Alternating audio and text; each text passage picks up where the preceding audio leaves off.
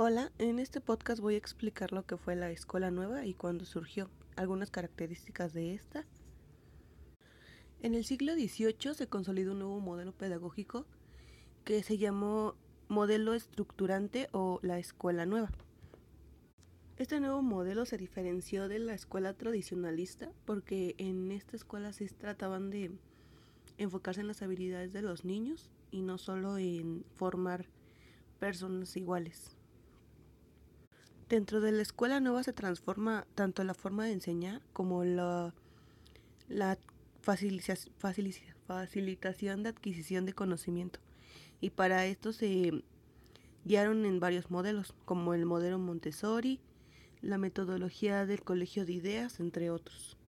Dentro del objetivo de la escuela nueva, eh, va a tratar de que el niño socialice y sea feliz en un ambiente educativo. Como función dice que no se limita a transmitir conocimientos, sino que busca preparar al individuo para la vida. La escuela nueva va a tratar de unir todo lo que tiene el niño para formarlo para la vida. Dentro de los principios de la escuela nueva nos mencionan que se va a centrar en, en, cada niño, o sea, no que generalicen, porque pues aquí ya se habían dado cuenta que todos los niños tenían una forma de aprender diferente y en realidad lo que querían era aprovechar habilidades de aprendizaje en ellos y formarlos de acuerdo a las, las virtudes que tenía cada uno. Las características de la escuela nueva son diferentes a la tradicional. Por ejemplo, en esta escuela se basan en la vida física es decir, que van a tratar de desarrollar conocimiento de acuerdo a su edad y también de abrir nuevas habilidades de los niños, como el aprendizaje por el juego o de manualidades.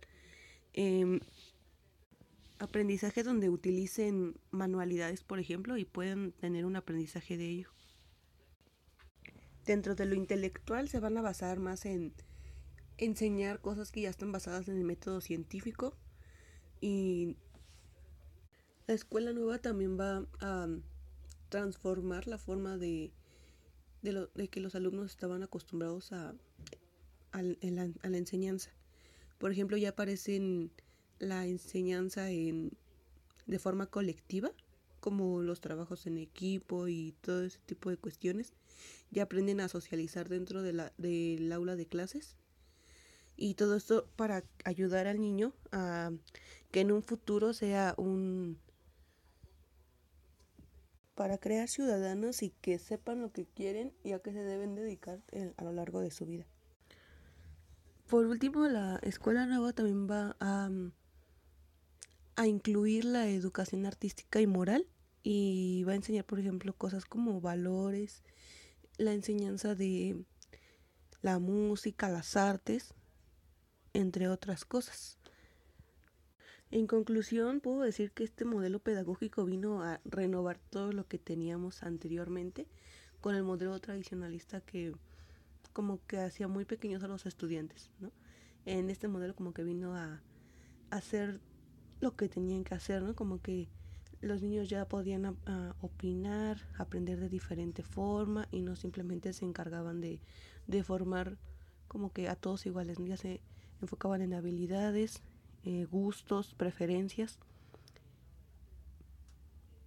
y cosas que le gustaban a los niños.